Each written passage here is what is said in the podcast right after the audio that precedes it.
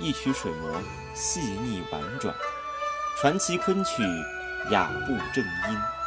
这里是中国昆曲社电台，我是马树安。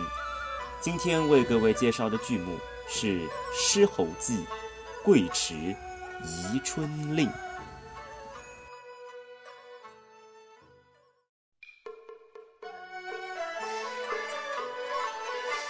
相信很多朋友们听到《狮吼记》这出戏的名字，就会想起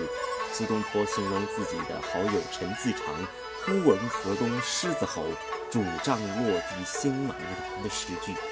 那么这出戏的确也是在描写陈继常跟自己的妻子柳氏两个人之间所发生的故事。那么这出戏的剧情大致是描写，有一天苏东坡来邀请他的好朋友陈继常一起出去郊游踏青。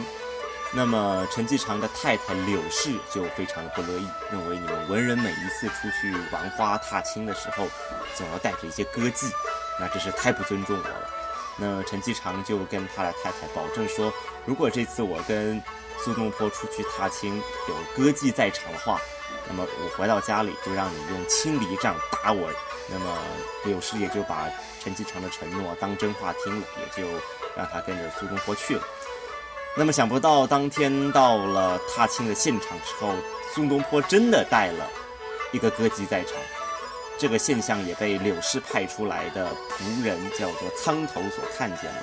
那么苍头回去禀告柳氏之后，柳氏当然是非常的愤怒。那么隔天早上，他就准备了青篱杖，准备要跟陈继常算账。在陈继常的苦苦哀求之下，柳氏决定不打他，但是要他跪在花园的池塘边思过。而正当陈继常在池边跪得很不舒服、很不乐意的时候，这时候刚好苏东坡又来到陈继常的家里面拜访，于是接下来就上演了一出陈继常、苏东坡与柳氏三个人的群戏。那么在贵池这折戏当中，并没有太艰深的唱腔，或是困难的身段，或是武功，但是依然考验着演员们在演技上的功力。像在这折戏中，一共有三个主要的角色，分别是由刺杀旦所应功的柳氏、金生所应功的陈继常，以及老外所应功的苏东坡，三种不同的角色。行当在舞台上的表演互动必须分寸恰到好处，既要能够激发出戏剧应有的效果，同时又不失去昆曲应有的优雅以及风度。那么最值得关注的是柳氏这个角色，因为柳氏这个角色，他虽然在最初的设定上是刺杀旦，但是很多的剧团在演出的时候，往往以闺门旦演员来应攻。因为柳氏这个角色，他同时具有刺杀旦强烈、突出、明显的性格，同时在他的内心又包含着闺门旦应有的含蓄、应有的温柔。因为不要忘了，柳氏他虽然在性格上存在着某种程度的暴力之气，但她在其实心底的深处是深爱着自己的丈夫的。她对陈继常唯一愤怒的理由是，作为一名妻子，她无法接受先生违背了当初自己最初的诺言。所以在舞台的表演上，我们也可以看见柳氏有很多很细微的动作，其实是在保护陈继常。例如，当陈继常跪在池边自怨自艾的时候，柳氏有主动的偷偷把自己的手帕递给陈继常。而且，其实整折《狮吼记》里面，大家可以注意到，柳氏唯一用青篱杖打过的人，并不是陈继常，而是苏东坡。因为他其实真正气的人，并不只是陈继常，更是苏东坡。因为柳氏认定是苏东坡来勾引自己的先生，因此导致陈继常违背了自己当初的誓言。所以，即使柳氏这个角色一反。我们一般人对于中国女性那种温柔、那种委婉的刻板印象，但她又是如此的可爱。当我们看到她在舞台上那些暴力的动作的时候，我们并不会去谴责她，反而因此觉得她是如此的真实、如此的可爱，甚至如此的可怜。那么某种程度上，这也是对古代以三从四德这种封建观念来约束、来禁锢女性的社会所提出的反动。所以，不论是男性还是女性，当他们看到舞台上的柳氏时，都不禁合掌称快。下面就让我们一起来欣赏由单文、周兴所演出的《狮吼记·贵池宜春令》。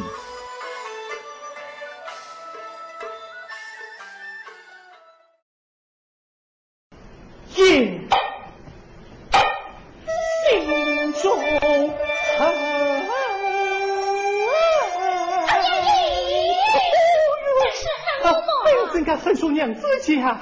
呃，只恨我自己不成才，不学好，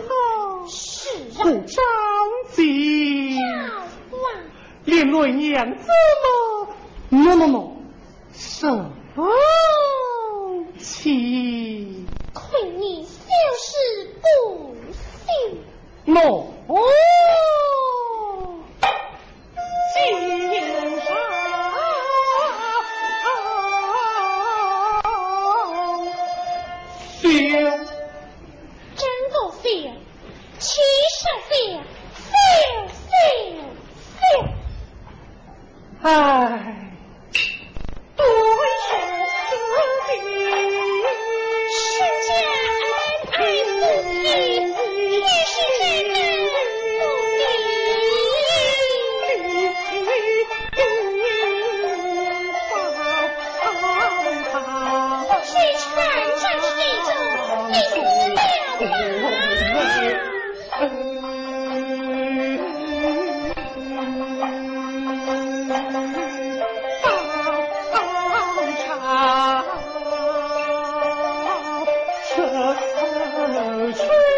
away.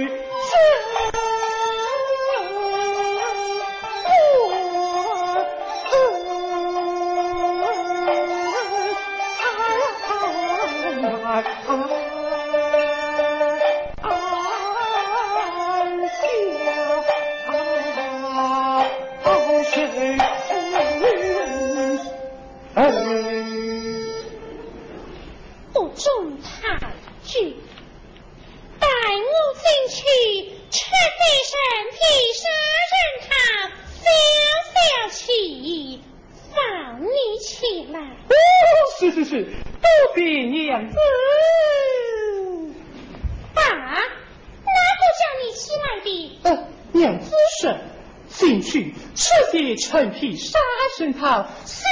小气放我起来的呀？哪个说的？娘子自己说的呀，娘子自己说的。